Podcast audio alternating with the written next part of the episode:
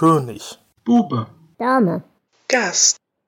Der Stephen King Reread Podcast. Hallo und herzlich willkommen zu einer neuen Folge König, Bube, Dame, Gast. Mein Name ist Dela und bei mir ist wie immer der großartige Flo. Hallo Flo. Guten Abend. Außerdem bei mir auch wie immer der großartige Jonas. Hallo Jonas. Hallo Dela. Und weil wir über den Turm sprechen wollen, ist auch unsere Lieblingsgeisel wieder dabei, wie bisher bei fast allen Folgen vom Turm, nämlich der Hendrian. Hallo Hendrian. Yo, everybody, hör mich an. Hier kommt die neue Story über den Revolvermann. Yo. Jo. Deswegen Ähm. hast du keine Freunde. Ich hab ja uns. euch. Ähm, wir wollen heute über Wind sprechen. Und äh, ich leite gleich quasi damit ein, weil es ist ja weder ein Nachfolgeteil vom Turm, noch ist es ein irgendwas, es ist ein Zwischenteil. Und deswegen, Flo, gib uns doch bitte die zeitliche Einordnung. Ja, die zeitliche Einordnung beginnt im Jahr 2009. Denn äh, da wollte King von seinen Fans auf der Homepage wissen, was er denn als nächstes schreiben soll. Eine Fortsetzung vom Dunklen Turm oder eine Fortsetzung zu The Shining? Und die Abstimmung ging vom 30. November bis zum 31. Dezember und ist echt denkbar knapp ausgefallen. Äh, für den, das Buch über den dunklen Turm haben 5543 Leute gestimmt. Für die Shining-Fortsetzung haben 5574 Leute gestimmt. Und ihr merkt, wieso sind da mehr für The Shining? Ja, er hat trotzdem den Turm zuerst geschrieben. Guter Mann. Ja, ja das, äh, darüber reden wir, wenn wir das Shining äh, besprechen, also Dr. Sleep dann. Aber so kam es, dass wir einen neuen Band oder ein, wie du schon gesagt hast, ein Zwischenband zum Dunklen Turm bekommen haben. Ähm, das Buch ist dann letztendlich auch 2012 erschienen. Und es ist zwar das achte Buch des Zyklus, es spielt aber zwischen den Bänden 4 und 5. Das heißt, zwischen äh, dem letzten Band vor seinem Unfall und dem ersten Band nach seinem Unfall. Das ist vielleicht noch ganz interessant. Und eigentlich haben wir es hier äh, nicht mit einem Roman zu tun, sondern mit einer Novellensammlung, aber das wird noch zu diskutieren sein. Und warum wir das diskutieren müssen, das äh, können wir dann sehen, wenn Jonas uns erzählt hat, worum es in diesen Geschichten geht. In Wind muss unser Kathet vor einem Stoßwindschutz suchen. Das ist ein sehr starker Sturm, bei dem die Temperatur unter den Gefrierpunkt fällt, so ganz grob gesagt.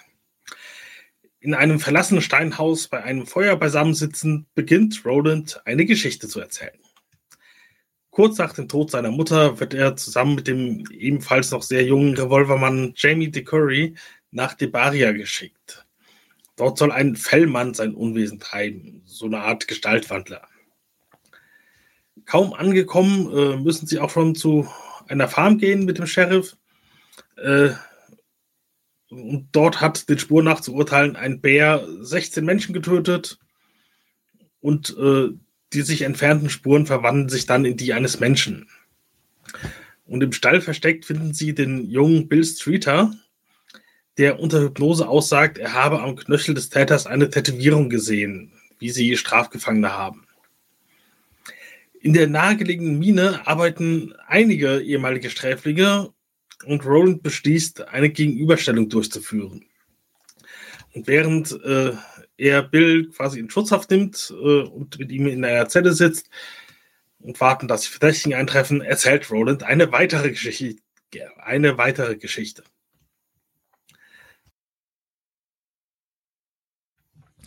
Äh, diese Geschichte handelt von Tim, dessen äh, Vater war Holzfäller und wurde angeblich von einem Drachen getötet. Ein äh, magisch begabter Steuereintreiber bringt ihn allerdings darauf, dass in Wahrheit sein jetziger Stiefvater Kell der Mörder ist und lässt ihn auch die Leiche seines Vaters finden. Äh, und währenddessen steckt Kell äh, Tims Mutter halb tot und ganz blind und taucht anschließend unter.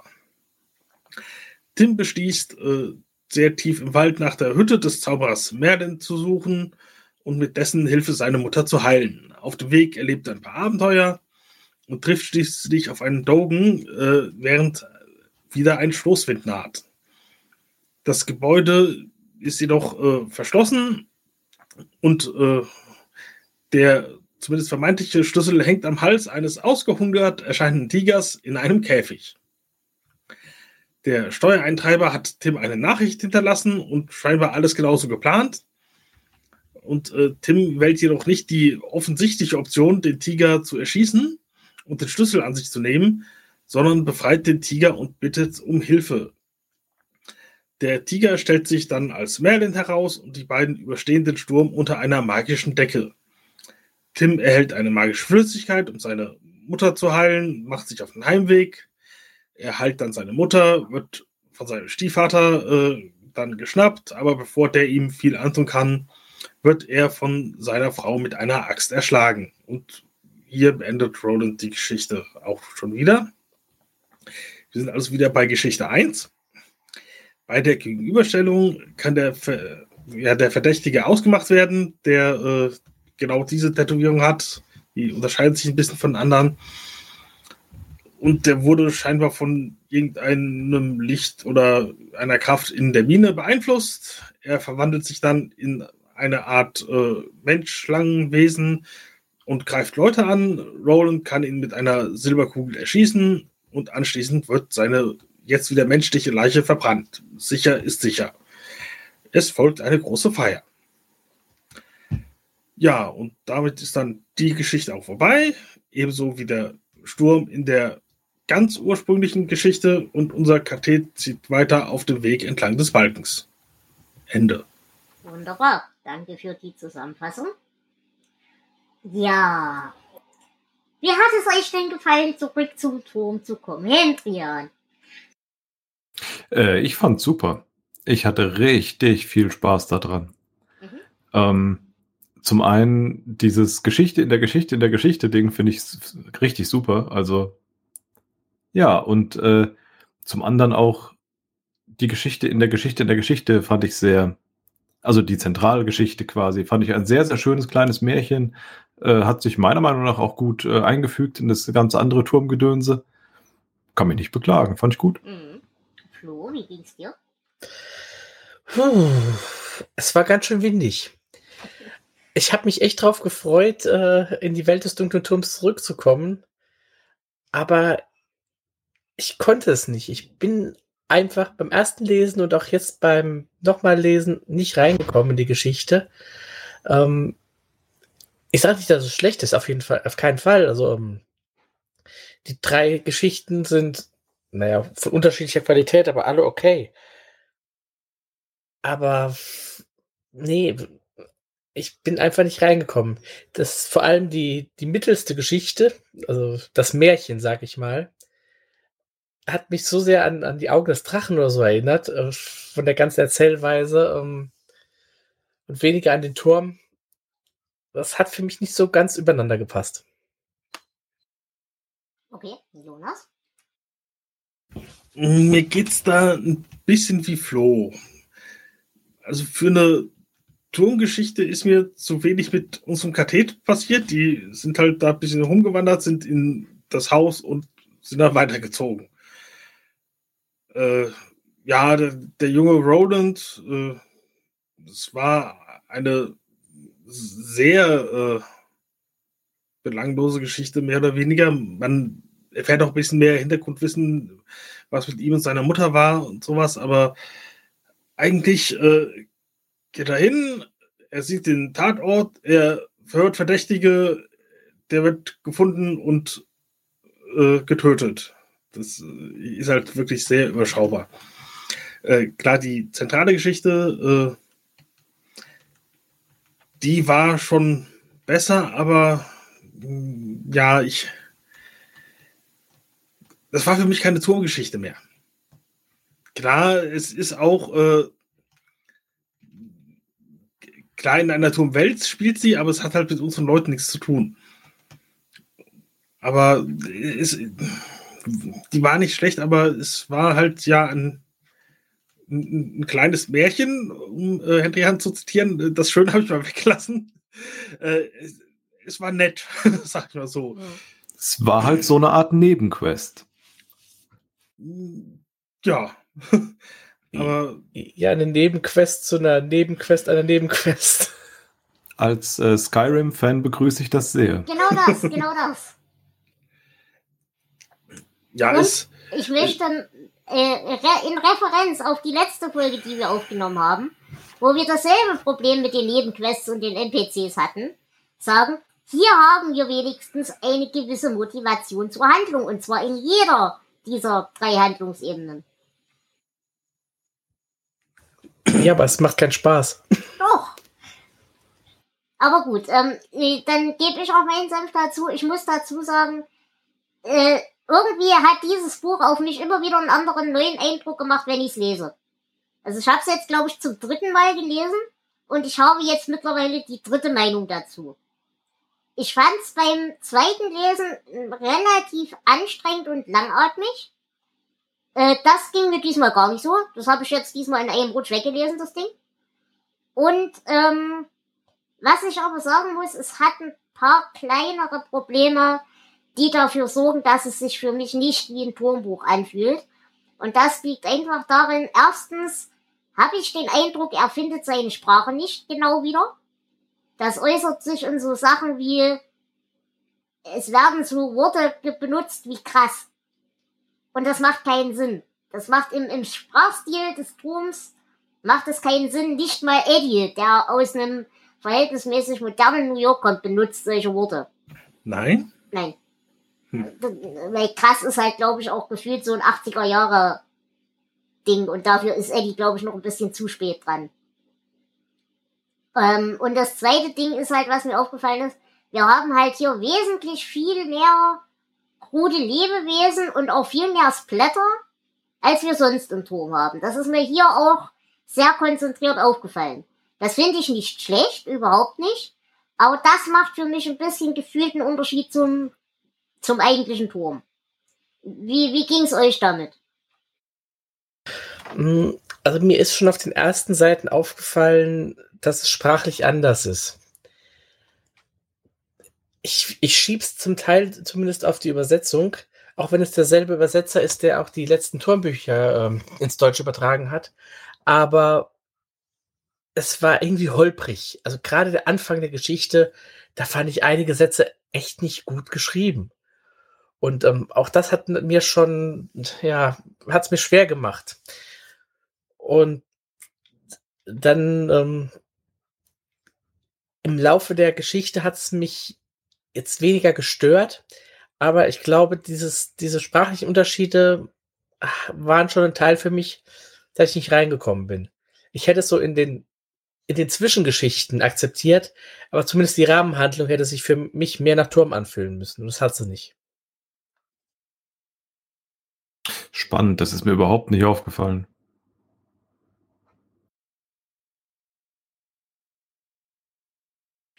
Ja, ähm, wie gesagt, völlig legitim, wenn einem das nicht auffällt. Aber es, es fühlt sich deshalb für mich tatsächlich ein winziges Mühe neben dem Turm an. Also man merkt, glaube ich, schon, dass es zwischenrein gesetzt wurde nachträglich. Ja, das, das auf jeden Fall. Ähm, aber ich hätte das irgendwie nicht an der Sprache festmachen können. Aber da bin ich vielleicht einfach auch äh, zu grobschlächtig für in meinem literarischen und Verständnis. Du bist halt, glaube ich, auch einfach im Turm zwar drin, aber nicht so tief. Ich meine, Flo und ich, wie oft haben wir den Turm jetzt schon gelesen? Reichen fünfmal? 19. Äh, eher 19 als 5. Und dadurch kriegst du halt auch eine ganz andere Gewöhnung und einen ganz anderen Sichteffekt darauf, glaube ich. Ähm, ich habe mich in der Rahmenhandlung, also diese Geschichte mit dem, mit dem Sturm, der Sturm zieht auf und es passieren Dinge, wieder unglaublich aufgeregt über ganz viele Dinge, über die ich mich auch im Turm wieder aufgeregt habe. Susanna findet im Prinzip nicht statt. Es wird, das fand ich witzig, äh, tatsächlich erwähnt, dass sie schon diese Träume hat von, sie äh, frisst irgendwelche gruseligen, merkwürdigen Dinge. Also wir wissen quasi im Nachgang, dass sie zu dem Zeitpunkt schon schwanger war. Ähm, aber ansonsten findet Susanna, glaube ich, nicht statt in diesem Buch.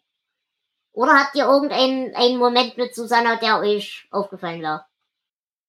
Mm, außer den, diesen Träumen, ich glaube halt, äh, als sie dann äh, unbedingt Jake wieder reinholen will, obwohl der draußen ist oder so, irgendwas ist, dass, dass Jake, glaube ich, nach Eu gucken will und äh, Susanna ist dagegen. Kann auch sein, dass das wieder der andere ist, dessen Namen mir gerade nicht einfällt.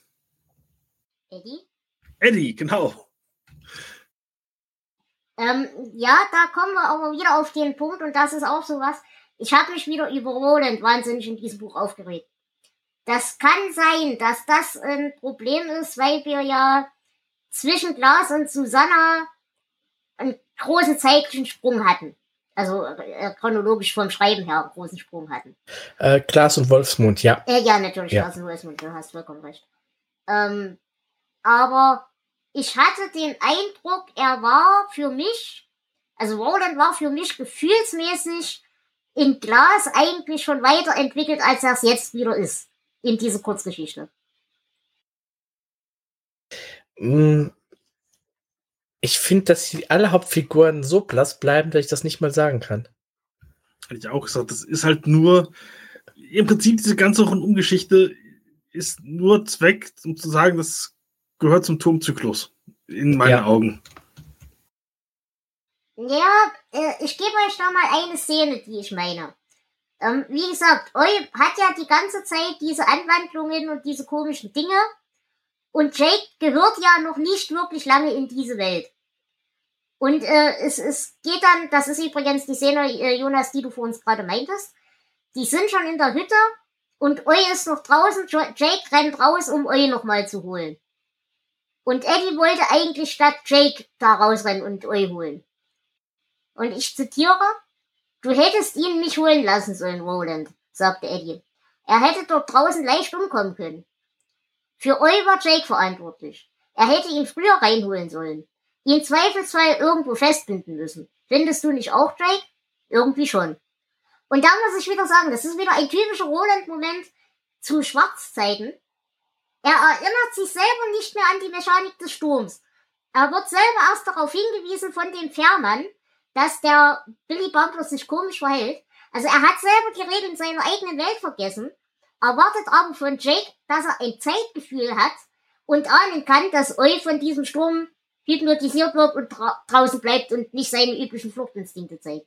Das, das hat mich wieder maßlos aufgeregt, weil eigentlich war Roland an dem Punkt emotional schon weiter, finde ich. Ja.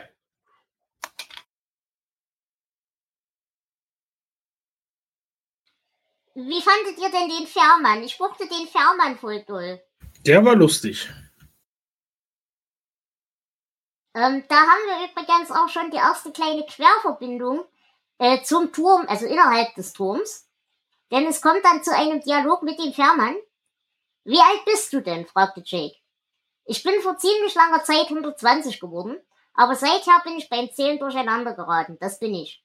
Auf dieser Seite der Tür, Ausrufezeichen, ist die Zeit kurz, müsst ihr wissen. Und das, äh, das geht weiter. Auf dieser Seite der Tür wieder zupfte die Erinnerung an irgendeine alten Geschichte an Roland, verschwand aber wieder genauso schnell. Und das finde ich lustig, dass er das reingebaut hat, wenn man das Ende des Turms äh, in, in Hinblick nimmt. Hm, das ist ein schöner Satz. Es war, war auch ein lustiger Charakter. Also, das war so eine Figur, die, die hat in diese Welt gepasst. Mein Problem ist eher, dass unsere Hauptfiguren mir nicht so richtig reingepasst haben.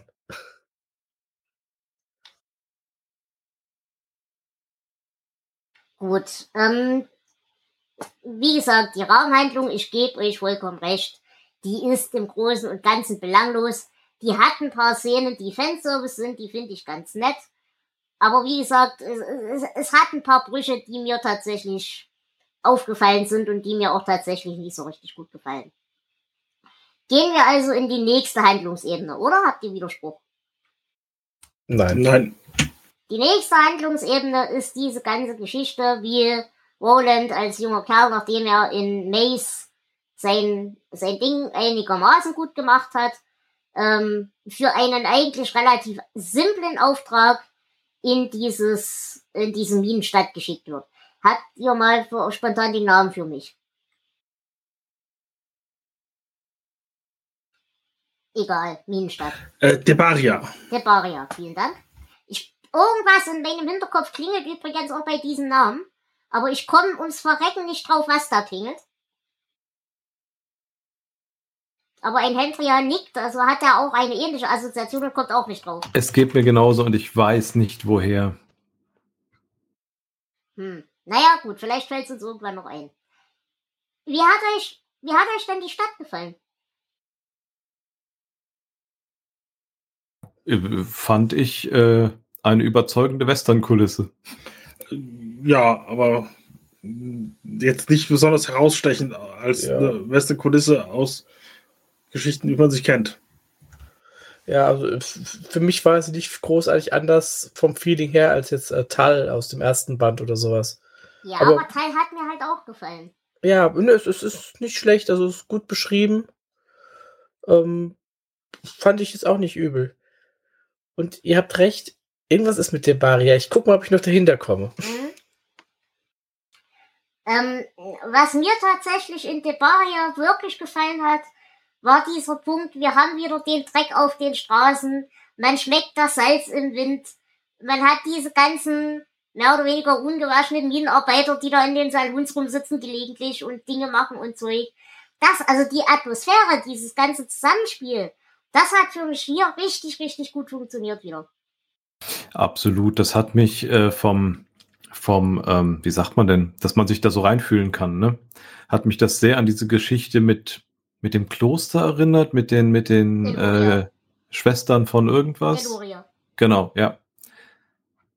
Das war, äh, das war ähnlich äh, ergreifend. Nein, nicht, nicht ergreifend. Äh, ach, du weißt, was ich Greifbar. meine. Danke. ich glaube, für mich ist, also ich habe die Theorie, weil wir halt so Western-Filme und äh, da, da haben wir ein, ein kulturelles Bild dazu, generell. Ähm, aber für mich ging es zum Beispiel so, ich kam mit Debaria, hatte ich sofort ein ganz anderes, viel tiefgehendes Bild und Gefühl, als ich zum Beispiel bei dieser äh, Pferdezüchterkolonie in Mace hatte. Mace ist für mich nie lebendig geworden. Aber ich nehme einfach daran an, da, an, dass es nicht an der Beschreibung liegt, sondern einfach, weil wir diese klassischen, halb verlassenen Westernstädte einfach aus Film und, und, und Kultur kennen. Klingt für mich sehr nachvollziehbar, ja. Und halt auch die ganze, die ganze Personalstruktur, dass wir eben diese, diese gemieteten Arbeitskräfte haben und die Sattletramps. Wir haben die Miner, äh, die, die, die, die, die Bergarbeiter, die halt größtenteils dort als Strafarbeit schlicht und ergreifend sind, wenn wir ehrlich sind. Ähm, aber auch dieses Machtgefälle. Wir haben einen Sheriff, der relativ okay ist und der auch einsieht, dass er ein Problem hat, das er selber nicht lösen kann und deshalb um Hilfe fragt und die auch tatsächlich annimmt. Aber gleichzeitig seine Hilfs-Sheriffs, die halt denken, sie müssen auf Macker machen. Fand ich auch super, hat mir auch super gefallen. Ja, das ist mir aufgefallen. Es hat mich genervt. Also die, die Hilfs-Sheriffs haben mich genervt. Aber Die vielleicht ist müssen das, ja auch, das ja. ist ja Sinn der Sache.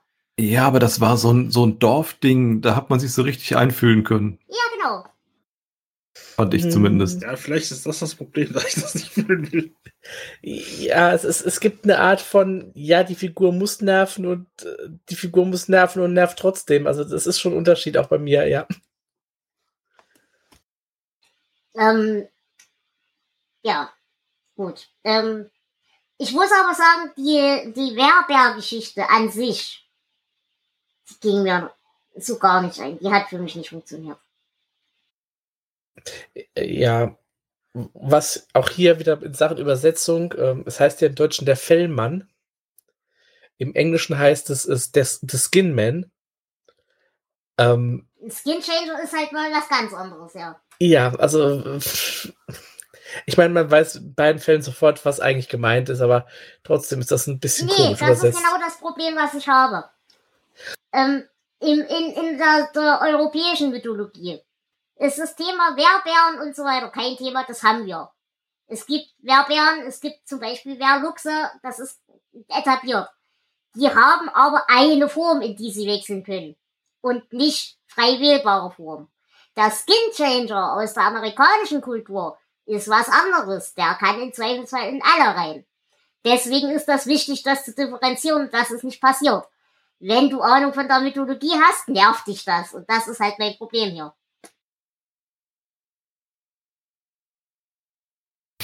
Nachvollziehbar, erklärt aber, warum es mich nicht gestört hat. Äh, gezündet hat es nicht bei mir. So, also ich fand es jetzt nicht irgendwie besonders mysteriös oder gruselig, sondern einfach nur eine Aufgabe. Ähm, aber gestört hat es mich nicht. Mich auch nicht, weil für mich war halt Fellmann der Begriff, den die Hinterwäldler für ein Wesen äh, ja einfach beschreiben, dass sie nicht, nicht besser beschreiben können. Ja, aber das Problem ist, es wird ja erwähnt, er redet ja über Wanai, also über seinen, ich sag mal, Mythologielehrer. Und Fakt ist, das Prinzip Fellmann ist wohl unter genau diesem Namen auch in Gilead gängig. Ja, aber die benutzen sowieso seltsame Worte, deswegen. deswegen naja, aber Gilead ist halt nicht das Hinterwäldler doof. Ja. Ja, aber wir wissen, Worte unterscheiden sich äh, von unserer Welt.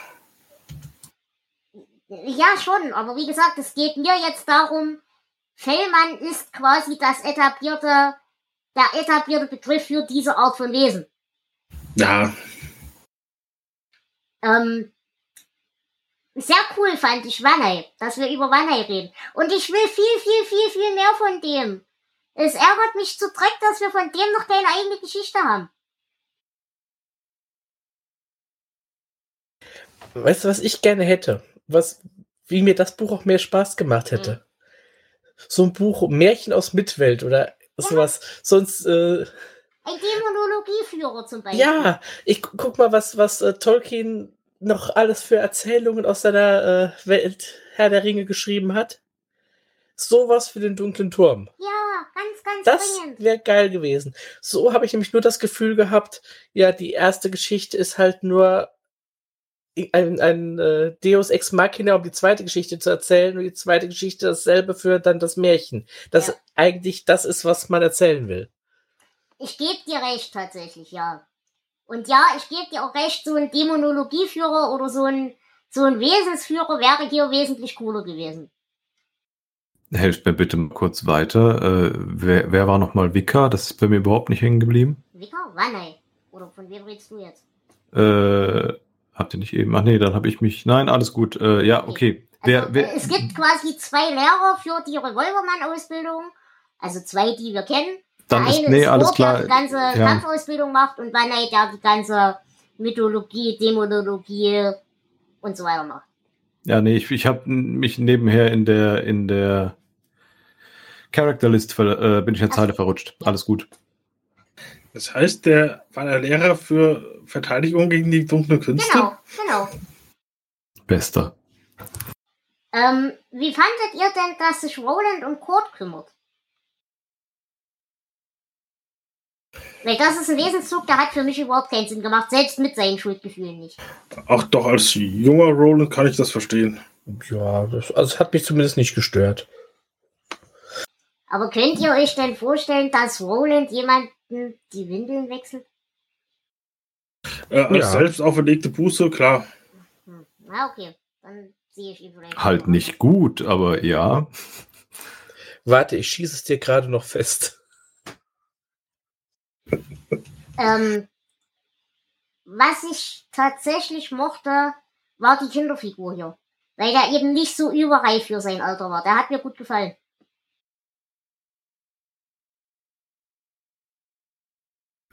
Hm, das stimmt. Der äh, war äh, nachvollziehbar. Wie ging es euch denn mit dem Splatter-Element in dieser Geschichte?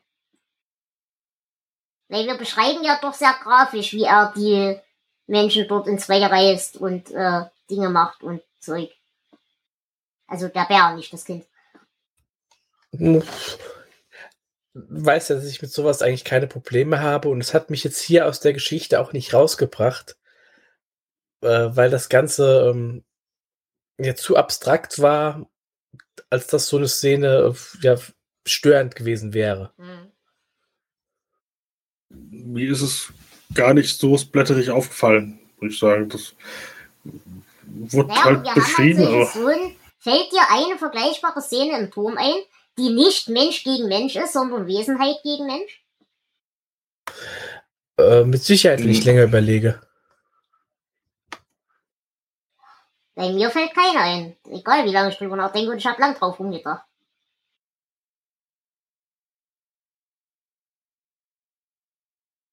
Nee, ich bin irgendwie auch nicht, nicht drüber gestolpert, dass mir das irgendwie negativ Ich aufgefallen meine, wäre. der Orakelgeist fickt dich zu Tode. Okay. Nett, aber wenig blutig per se. Außer Abrieb. Ähm, dann das Haus versucht dich zu fressen, ist aber auch ein relativ blutloser Prozess. Das verschlingt dich halt. Ähm, gut, dann hatten wir im Turm, also im letzten Band noch diese, diese Schleimfigur, dieses, dieses Schneckenmonster, sag ich mal. Da haben wir nicht gesehen, was es macht, weil das war, hat uns ja nicht erwischt. Aber mir fallen sonst nur Splatterszenen ein von Mensch zu Mensch im Turm. Was war denn mit, mit dieser From Dusk Till Dawn-artigen Kneipe? Bar, Stammtisch? Nein, was war das? Die- die- Kurz die- bevor das Kind auf die Welt kommt? Ja, Ja, okay. Ja, aber, da war auch Gemetzel, ja. aber zählen die so richtig als Wesensheiten? Ich kann mich an irgendwas mit Vogelköpfen erinnern, ja, also bei mir die ja. sind halt eine eigene Rasse. Die sind, Das ist Dela noch zu menschlich. ja, tatsächlich. Ich meine, hallo, die haben Militärstrukturen. Das hat dieser Podcast auch und wir sind auch nicht menschlich. Ach, ach. Naja, aber äh, also wie gesagt, es ist mir aufgefallen, es hat mich jetzt auch nicht gestört, aber es hat für mich so, ja, weiß nicht, hat, hat schwierig reingepasst für mich. Ähm, gut. Dann, wie gesagt, es ist schwierig zu besprechen. Gehen wir jetzt ins Märchen oder bringen wir die Rahmenhandlung zu Ende? Wir gehen ins Märchen, oder? ja. Und da muss ich sagen, an dem Märchen habe ich unglaublich viel Spaß gehabt. Ich liebe diese Steuereintreiber. Es war wieder sofort mein ganzes Fleckfangirltum. Ich habe den von ersten bis zum letzten Augenblick gemocht. Und ich bin auch immer noch der Meinung, eigentlich hat er nichts Böses getan. Du bist Nö. auch so jemand, der so für die böse Hexe. Äh, Ich war auch ein großer Fan von, von Rea. ja. Ja, weil, weil ja. die hat nichts getan. Der kam dort rein und hat ihren Vibrator kaputt geschossen. Da würde ich auch zur Sau werden. Das- Ich hätte dich gerne so als Kind erlebt. Die- Diese scheiß Kinder kommen da einfach rein und fressen der armen Frau die Lebkuchen weg. Und dann wird sie auch noch umgebracht. Aber das ist doch genau der Punkt. Die haben doch nichts getan. Ich meine, was hat denn jetzt tatsächlich unser Steuereintreiber Böses gemacht? Er hat ihm gesagt, pass auf, übrigens, dein Stiefvater ist ein Arschloch. Übrigens, diese ganze Lüge von Weg, der ist von Drachen gefressen worden, kannst du nicht glauben. Übrigens, ich weiß, dass du es mir nicht glaubst, ich zeig dir das jetzt einfach. Übrigens, ich weiß, du bist jetzt gerade kurz vor Umkippen. Warte, ich gebe dir mal einen Schnaps. Alleine das fand ich schon geil. So, und dann sagt er, okay, pass auf, ich weiß, was passieren wird. Deine Mutter hat jetzt gerade einen Augenschaden. Ich weiß, wie man die reparieren kann. Das Medikament ist übrigens dort und dort. So. Und er schreibt ja auch in seiner Notiz mit dem, mit dem Tiger. Nicht von wegen, erschieß den doch, du hast doch nicht nachher oder irgendwas. Nö, nö. Er schreibt einfach nur, ja, schön, dass du da bist, äh, dies, das. Übrigens, du solltest dich langsam beeilen. So, so, sinngemäß. Äh, na, und er, er sagt ihm ja auch noch, wo der Käfig und der Schlüssel und so weiter ist. Und vor allem geht's ja dann noch weiter, dass das Kind dieser, dieser Fee folgt am Anfang. In den Sumpf rein. Nehmen wir es nicht übel. Das ist aber nicht das Problem vom Steuereintreiber. Weil wer so dumm ist, einer Fee hinterher zu laufen, der hat's halt auch nicht besser verdient. Das hat ja aber, das ist ja nicht gesagt, dass der die geschickt hat, nur dass das Kind das denkt. Ja, aber grundsätzlich gebe ich dir recht. Der Steuereintreiber spielt mit Menschen. Das ist okay, das kann man so tun. Aber in diesem Fall spielt er mit einem dummen Jungen. Sag ich mal mehr oder weniger. Das ist halt so, wie wenn du einem Kind Süßigkeiten wegnimmst. Es, er, es ist kein anspruchsvolles Spiel, was er spielt. Das ist richtig. Äh, aber ja, es, er hätte sich einen würdigeren Gegner aussuchen können. Das sehe ich Mich- tatsächlich anders. Aber ja, redet erstmal weiter.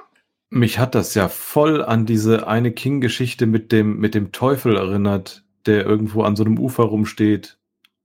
Auch irgendwie Äh, so eine. äh, Kurzgeschichte. Verlängerung. Nee, nee, Äh, die, wir hatten mal so eine Kurzgeschichte. Genau. Äh, ja. War das Irgendwas. Zähne? Nein, das war was anderes. Nee, äh, Aber auch mit Aber halt so eine- so eine-. Mit dem Fisch war das irgendwas mit Anne? Ja, Ja, dann ja. weiß ich, wo du bist. Hm. So eine, so eine, so eine Verführerrolle halt, ne? Also, Ja. wo, wo ja auch der, der, der Teufel an sich nichts Böses tut. Ähm, sondern einfach nur quasi Wahrheiten vielleicht ein bisschen anders darstellt, als der Normale sie sehen würde, aber ja, Naja, aber das Problem ist halt, was ist denn die Alternative? Die Alternative ist, ich sag dem Kind das nicht und ich warte, bis sowohl Kind als auch Mutter von den Alten totgeschlagen werden. Punkt. Das ist die Alternative zur Handlung, die hier stattfindet. absolut. Und woran war jetzt, er, er gibt ihm eine unfaire Chance, aber er gibt ihm eine Chance. Für mich hatte das ganze Märchen sich angefühlt wie ein aufgeschriebenes Point-and-Click-Adventure. Ja. Ja, bin ich bei dir. Und als du es ebenso mit dem, mit dem äh, Steuerantreiber so zu- zusammengefasst hast, noch mal viel mehr. Fand ich sehr schön. Ich will damit nur sagen, ich, ich gebe euch recht, er spielt mit einem dummen Kind. Wobei man ja sagen muss, er hat ja das Wissen, er, ich meine, er weiß ja, ohne dass er dabei war, dass das Kind zum Beispiel ein, ein Schießeisen kriegt.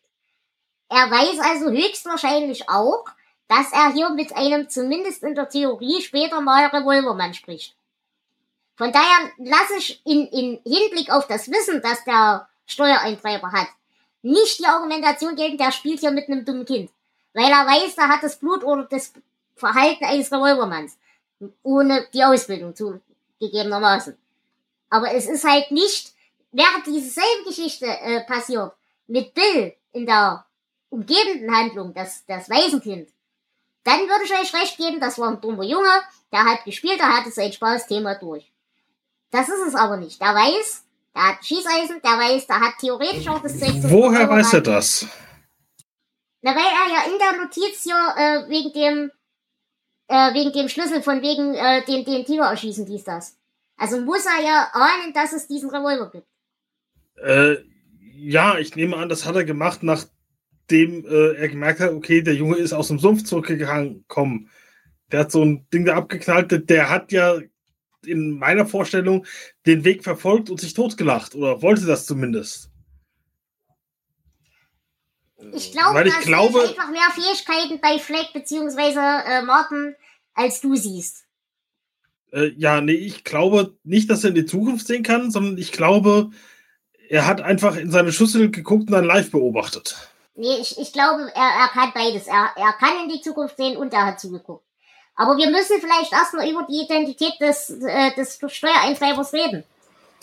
Um diese Frage abschließend klären zu können. Äh, Flo, wer war er denn für dich? er war der NPC, der den Jungen auf die Mission schickt.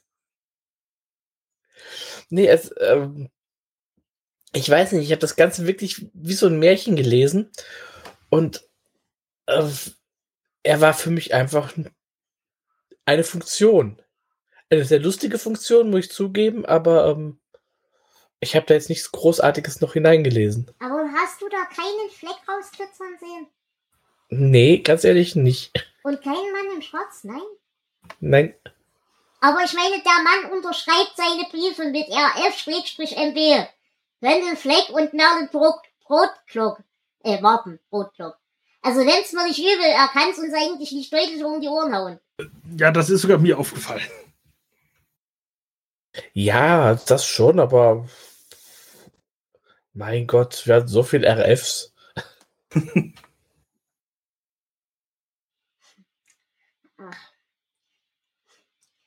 ähm, darf ich an dieser Stelle ein Zitat vorziehen?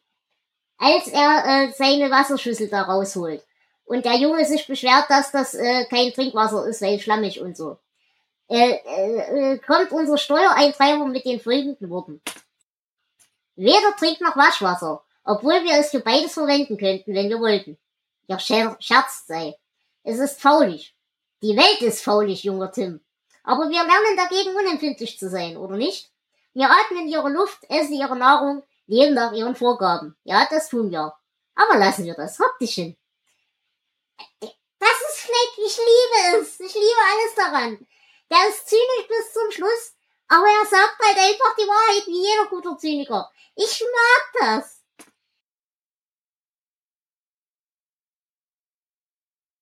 Jo.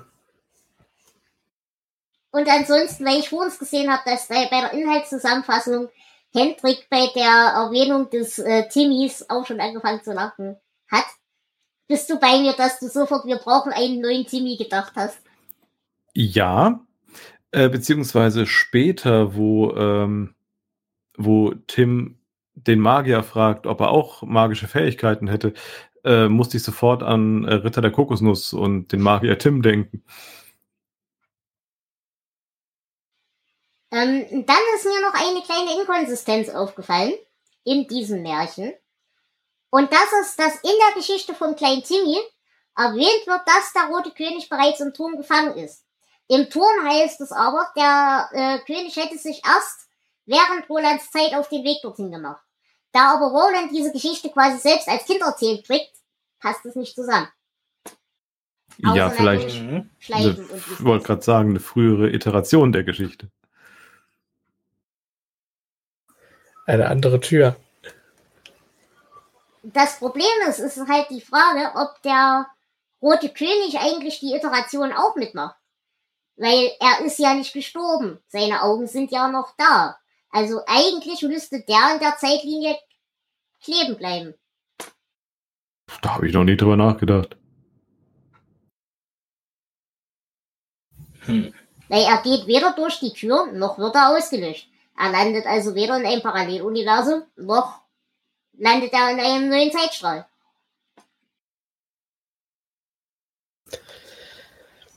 Mm. Ich, was für, rein von der Logik her hast du recht. Aber ich sehe das einfach so, Roland erzählt eine Geschichte, in der er ein Märchen erzählt, das er kennt. Ich glaube nicht, dass sich auf dieser Ebene der Geschichte mittlerweile, dass das alles ähm, die Wahrheit ist. Du meinst, Märchen werden ja sowieso beim Erzählen von Mal zu Mal anders genau. ausgeschmückt. Ja, bin ich bei dir. Ähm, ich hätte eine andere Lieblingstheorie, nämlich dass im Turm dieser Dreh- und Angelpunkt der Welten oder der Geschichten nicht der Turm per se ist, sondern dass ich quasi, es geht ja um die Geschichte an sich. Und dass quasi jede Handlungsfigur eine eigene Parallelwelt schafft, die die anderen Parallelwelten zwar beeinflusst, aber wieder nicht äh, auch ausradieren kann. Das heißt, die Geschichte vom Scharlachroten König, wenn wir die gelesen hätten statt die Geschichte Rolands, könnte er zum Beispiel Roland ausradieren und es würde sich im Endeffekt nicht viel ändern. Könnt ihr mir folgen? Roland, geht, halt. Roland hat seine Zeitblase und rotiert durch diese Zeitblase immer wieder durch. Deswegen kann zum Beispiel Martin Brotblock auch immer wieder sterben und immer wieder auftauchen und immer wieder sterben und immer wieder auftauchen. Genauso wie dann eben im Zweifelsfall der äh, Scharlachrote König, weil mit jeder Iteration ist es egal, ob der König nun wirklich voll ausgelöscht worden ist oder nicht, weil es geht um die Geschichte von Roland. Würden wir die Geschichte vom Scharlachroten König betrachten, wäre der Ausgang wahrscheinlich ein anderer. Weil jede Person eine eigene Parallelwelt in einer Parallelwelt in einer Parallelwelt bekommt.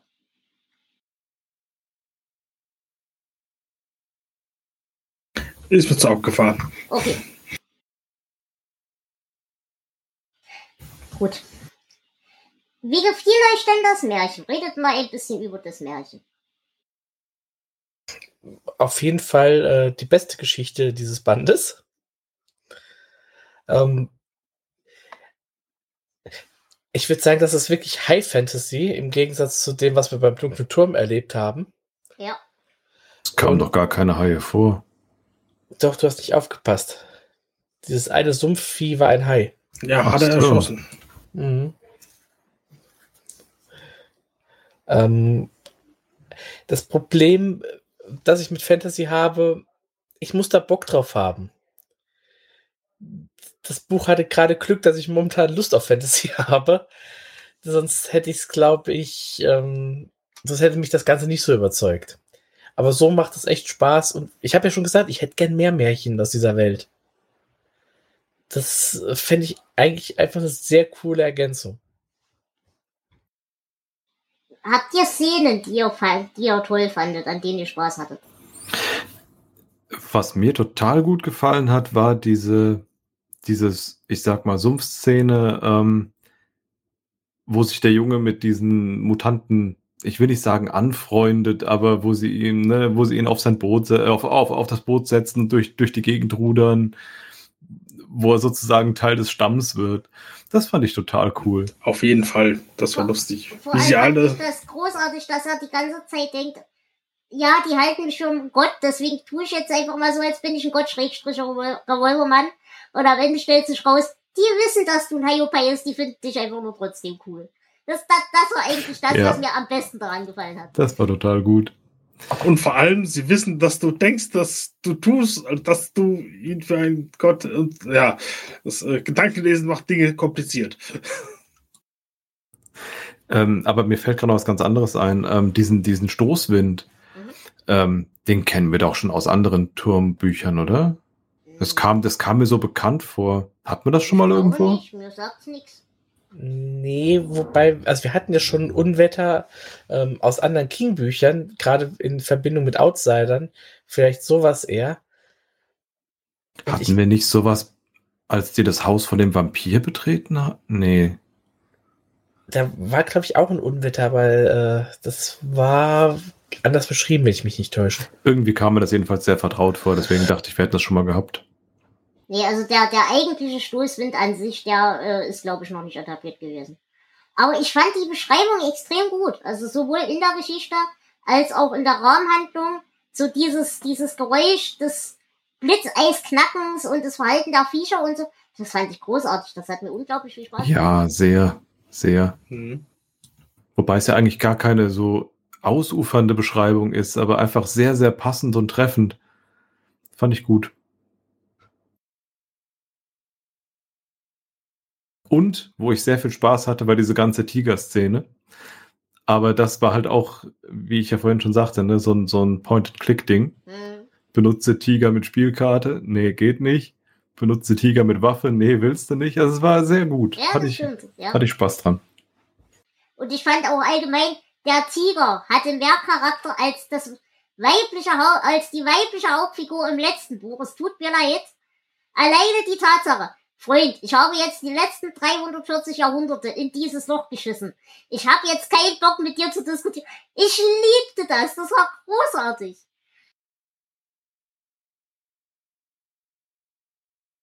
Ja, das, äh, ich fand das Märchen super.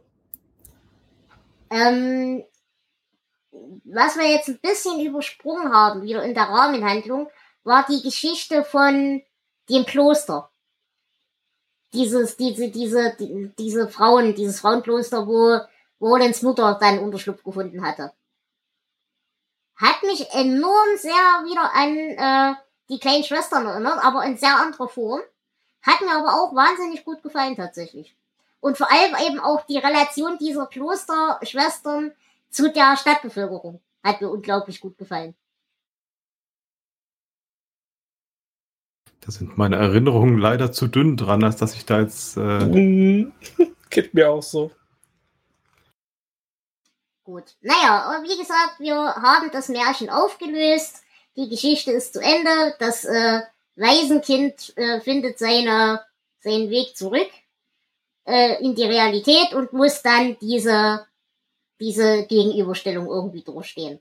Und da muss ich sagen, wie gesagt, auch hier fand ich das, das Kind sehr glaubhaft, dass er halt die ganze Zeit total Schiss hat und die tun mir was und bla. Das fand ich echt gut. Und dass er ihn tatsächlich an der Narbe identifiziert, was Roland übersehen hat in seiner Hypnose. Fand ich auch ganz nett.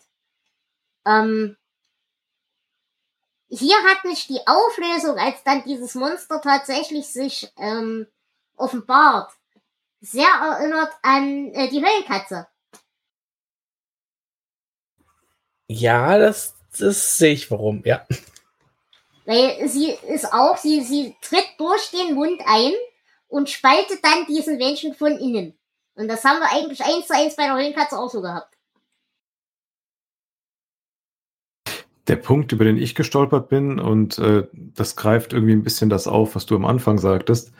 Ähm, ich hatte in der ersten Hälfte des Buches quasi nicht mitbekommen, dass das wirklich ein Gestaltwandler ist, sondern dachte wirklich, es wäre ein Wehrbär und war völlig irritiert, dass da jetzt eine Schlange vor mir sitzt. Mhm, genau das. Ähm, da, das, das fand ich ein bisschen verwirrend. Und ja. Aber wie gesagt, das ist ein Terminologieproblem tatsächlich, glaube ich. Ähm, ja, klar, Silberkugel ist übliche, ja, hm, okay. Und ich muss auch sagen, der Teil von Rolands Mutter und diese Auf Auflösung, mit dem ich vergebe dir und vergibst du mir und Blödsinn und dass sie am Ende doch zu Gilead gestanden hat, Schwachsinn, hätte ich nicht gebraucht, hätte ich nicht gewollt, ging mir auf den Keks. Deswegen habe ich es auch in der Zusammenfassung weggelassen. Es spielt keine Rolle. Ja, das war so ein bisschen äh, sehr klischeehaft. Naja, und das war's eigentlich im Großen und Ganzen. Die Geschichte in der Geschichte ist zu Ende. Und wir sind wieder zurück in diesem Holzhaus. Das Wetter verbessert sich langsam. Wir reden noch mal kurz über Susannas Träume. Und dann machen wir uns weiter auf unserem Weg. Mehr passiert eigentlich nicht, oder? Äh, nö.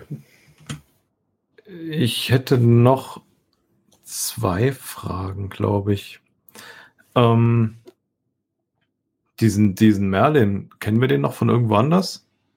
Naja, Merlin. Kennst du die Artus-Sage? Äh, du erinnerst dich an Glas, noch dunkel? Ja, das war das mit dem Zug, oder? Ja, genau. Und Ja. Äh, da ist dieses, dieses Tor, als sie in das Schloss gehen.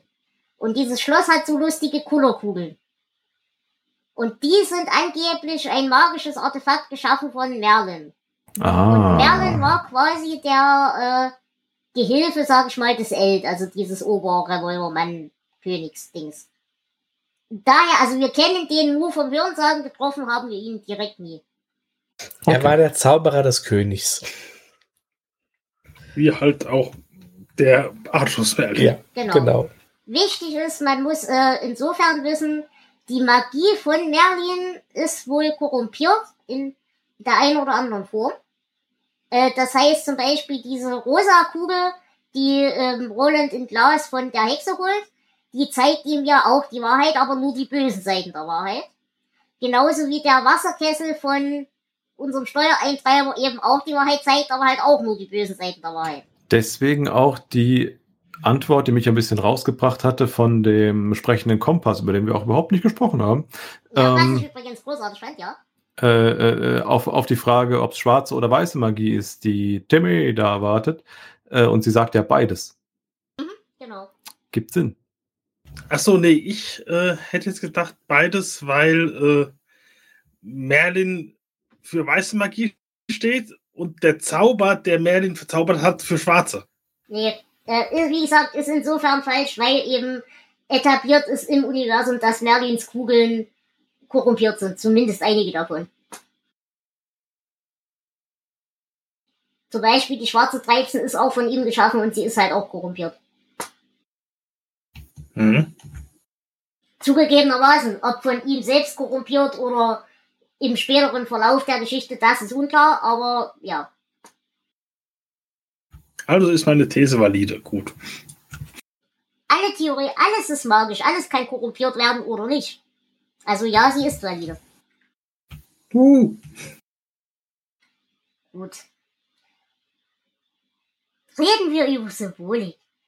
Ich kann endlich wieder über Symbolik reden. Ich mag das. Was? Hier gibt's Symbolik? Wir haben wahnsinnig viele Schlüssel. Wir haben wahnsinnig viele spiegelnde Oberflächen. Wir haben äh, eben, wie gesagt, alles ist Magie, wenn du es nur willst. Fand ich auch großartig. Moment, ich habe gerade meine Symbolikdiskussion verloren. Äh, ja, dann natürlich der ganze klassische Quatsch von äh, Silber hilft gegen magische Wesen, Werwölfe und so weiter und so fort. Äh, ja, es gibt wieder Symbolik, ich liebe es. Und äh, auch da, der ganze, Sprach, der ganze Sprachstil und alles, das ist wieder ein King. Möchtet ihr euch dazu, zu dieser Theorie, in, fällt euch denn die Veränderung der Sprache auf über die letzten Bücher? Nein. Nein. Ich hatte überhaupt kein Gefühl für. Wir sind halt, seit wir den Turm abgeschlossen hatten, solange wir den Turm noch geschrieben haben und der Turm noch in seinem Hendrian, wo, wo lachst du? Ich lache darüber, dass du anfangs noch diese Taste mit dem Zeigefinger drücktest und inzwischen beim Mittelfinger angelangt bist. Könnte viel Wahres dran sein. Ähm, das, das Problem ist, bis zum Turm, solange der Turm noch in seinem Hirn gegoren hat, hast du einen sehr blumigen, sehr symbollastigen, sehr pa pathosgeladenen Stil. In fast allen seiner Romane. Nicht in allen, aber in fast allen. Deswegen hatte er ja Bachmann, um quasi die rationale, die harte Seite quasi auszulagern für seine, für seinen Stil. Seit der Turm beendet ist, haben wir solche Sachen wie Colorado Kid, haben wir solche Sachen wie, äh, wie hieß das andere mit dem, nicht Wahn, sondern Qual. Ja. Das sind alles Bücher oder auch jetzt der Anschlag als letztes. Das sind alles Bücher, die einen sehr rationalen, sehr kantigen Sprachstil haben, der auch eigentlich legitim ist. Er, ich mag ihn nicht, er ist persönlich nicht meine Art zu schreiben, aber er, er ist an sich legitim. Nur das Problem ist, dass dann in Kombination mit diesem Sprachstil Logiklöcher viel mehr auffallen. Wenn du so einen pathosgeladenen Sprachstil hast, der immer so ein bisschen Fantasy-Element irgendwie oder ein Symbolik-Element, kannst du dir das wegrationalisieren als, ja gut, das ist eine schiefgelaufene Symbolik. Oder das ist irgendeine ganz komisch gewählte Metapher. Das kann ich aber in den neuen Büchern nicht mehr. Und jetzt, wo ich jetzt wieder den, den Wind gelesen habe, ist mir plötzlich wieder aufgefallen, er fällt, sobald er am Turm ist, wieder direkt in den Sprachstil. Das ist fantastisch. Ich glaube, das fällt mir nicht auf, weil ich halt nicht versuche zu gucken, ob das eine fehlgeleitete Metapher oder überhaupt eine Metapher ist oder so. Ich glaube, dir geht's da auch wie mir. Ähm, du denkst, habe ich Spaß mit dem Buch? Dann ist es auch gut geschrieben. Oder äh, habe ich keinen Spaß und dann ist es eh egal. Äh, ja. Ja, das mache ich auch. Aber der Punkt ist bei mir, ich stelle am Ende des Lesens fest, dieses Buch ging mir auf den Sack. Und dann versuche ich rauszufinden, woran lag's. Denn die Handlungselemente sind tatsächlich nicht viel anders, als es in den früheren Büchern war. Es hat sich einfach was geändert und das ist einerseits ein Bias von mir, gebe ich auf jeden Fall zu. Aber ich glaube tatsächlich, weshalb ich über die letzten Bücher so mich aufrege, ist wirklich der Sprachstil. Aber das ist eine rückblickend Erklärung. Nicht, ich lese das und merke während des Lesens, dass mir der Sprachstil nicht passt. Das ist für mich einfach im Nachgang die Erklärung, warum mir das Buch nicht gefallen hat. Hm. Ich bin mal gespannt, wenn wir so bei Sachen ankommen wie der Mr. Mercedes Trilogie. Also wirklich, ähm, ja, teilweise Krimi, wie es dann ist, weil auf der Ebene kann ich da sogar nachvollziehen. Da könnte ich dir beistimmen. Also momentan noch nicht, aber ich werde das die Theorie mal im Auge behalten. Mhm. Ich, ich gebe euch mal ein Beispiel. Desperation. Desperation war von den Handlungselementen her eigentlich auch ein, ein, ein Standardbuch, ein 0815 Buch. Im Vergleich zu den letzten, die wir jetzt so gelesen haben. Aber es hatte Momente voll Sprachgewalt. Es hatte Momente voll Pathos. So, was ich mit ihr tun könnte, was sie mit mir tun könnte, was wir zusammen mit der Welt tun könnten. Versteht ihr, das, das meine ich. Es gibt so Ausbrüche, emotionale Ausbrüche, die oft mit Symbolik einhergehen, aber nicht immer, die in den letzten Büchern für mich komplett fehlen. Die lesen sich steril. Das ist, glaube ich, mein Problem. Und das tut dieses hier nicht, deswegen mag ich das sehr. Mhm. Kann es nachvollziehen, werde werd ich mal drauf achten. Also bis jetzt ging es mir bei den meisten Büchern noch nicht so, aber ich glaube, da kommt noch was. Mhm. Okay. Habt ihr zur Symbolik noch was zu sagen? Nope. Da bin ich doch immer zu, äh, ne? Rational. gibt es, Ich wollte dumm sagen, aber Gibt es denn hier Verwertungen? Äh, nein. Also außer den Standardhörbüchern, ähm, Deutsch, Englisch, aber zum Glück gibt es jetzt zum ganzen dunklen Turm noch nie eine Verfilmung. Noch Mhm. gar nichts. Gut, dann gehen wir in die Querverbindungen. Wir haben wahnsinnig viele neuen Szenen, aber ich glaube, neuen Szenen müssen wir mit Turm nicht mehr erwähnen. Wir haben eben, wie gesagt, noch diesen lustigen Hinweis auf die, ich bin durch die Tür gegangen und auf dieser Seite der Tür läuft die Zeit anders, was eben im Hinblick auf das Ende vom Turm ganz nett ist. Ähm, ja, wahnsinnig viele neuen Szenen. Und wie gesagt, die, diese Wehrschlange hat mich extrem erinnert an die Todesart in der Höhlenkatze. Das fand ich ganz nett. Und ähm, die ganze Diskussion um Phasen haben wir ja schon in Glas geführt. Lustig fand ich hier, es wird erwähnt, einige wenige deuteten auf ihre Stirnmitte, als sie dort ein unsichtbares drittes Auge. So gaben sie sich als Anhänger des guten Mannes Phrasen zu erkennen. Und äh, im Prinzip dieses rote Auge ist ja einerseits das Zeichen des scharlachroten Königs, aber andererseits auch das Zeichen von Fleck in seiner Descent-Erreichungsform, was ich auch sehr nett fand. Äh, mir fällt aber gerade auf, während ich das sage, dass gerade ein Auge ein Zeichen des scharlachroten Königs ist. Finde ich witzig im Hinblick, dass nur noch die Augen von ihm übrig bleiben. Hm, Ja. Ja, ansonsten ähm, habe ich ja schon erwähnt, hat mich das Märchen vor allem sehr an äh, die Augen des Drachen, da haben wir schon wieder Augen, erinnert. Und ähm, Und wir haben eine direkte Anspielung auf Andy aus Wolfsmond. Ähm, Ja, ja, ich erinnere mich. Das fand ich, das fand ich super. Ich finde es nur gerade nicht. Warte mal.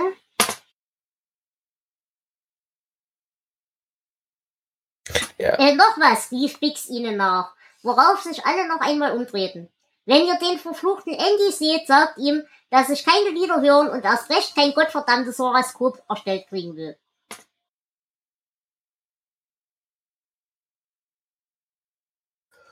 Und wir haben natürlich die Wehrthematik, ähm, die wir in vielen Sachen schon hatten, unter anderem natürlich ähm, das Jahr des Werwolfs und auch in Teilen in, in Es zum Beispiel.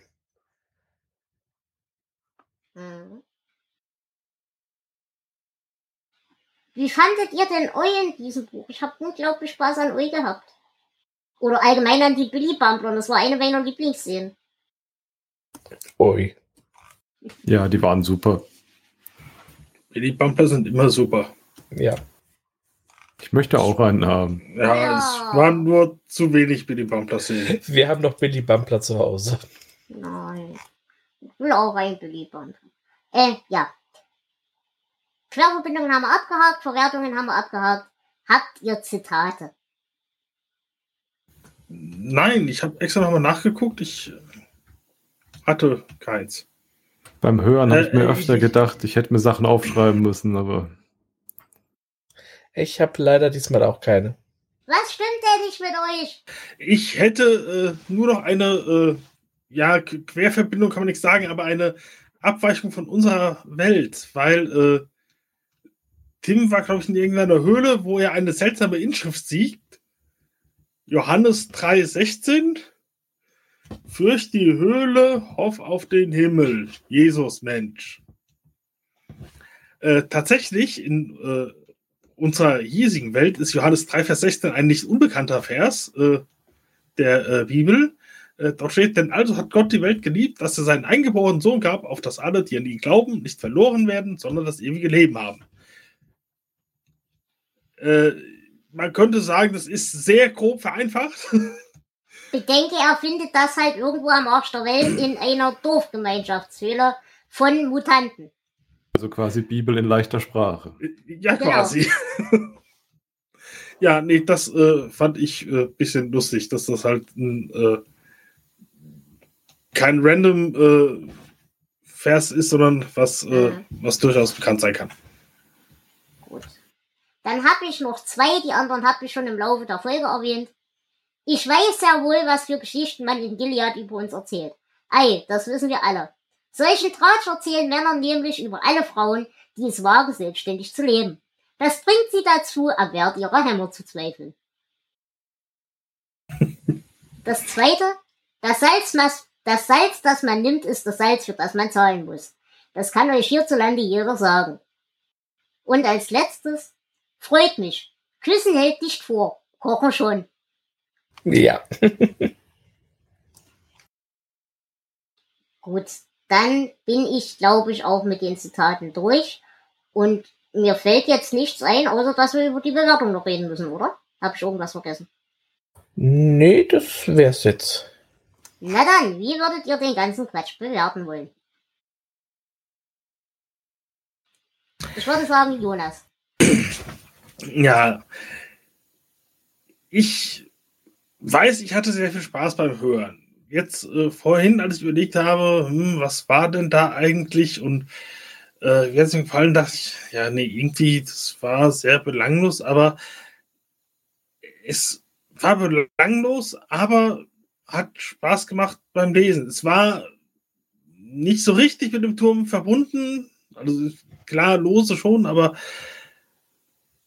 aber es waren trotzdem nette kleine Geschichten und ja, ich gebe 17 Punkte, weil es äh, war zwar nicht äh, richtig, äh, richtig was super Spannendes, aber es war, äh, hat Spaß gemacht, es war Fanservice dabei und alles toll.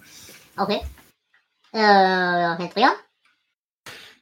Ich habe den Fehler begangen und habe das Ding in zwei Teilen gehört. Den ersten direkt nach dem letzten Turm, was wir besprochen haben und die zweite Hälfte jetzt und kann mich daher an vieles aus der ersten Hälfte nicht mehr richtig erinnern, was sehr doof ist und äh, das nächste Mal bin ich wieder besser vorbereitet. Ähm, fühlte mich aber in beiden, äh, in beiden Hörphasen sehr gut unterhalten und hatte echt Spaß und kann mich Jonas nur anschließen. 17 Punkte. Das passt. Ich bin da ähnlich nah dran. Ich bin bei 16 Punkten. Für mich war es seit langer, langer, langer, langer Zeit endlich mal wieder ein King, an dem ich wirklich viel Spaß hatte.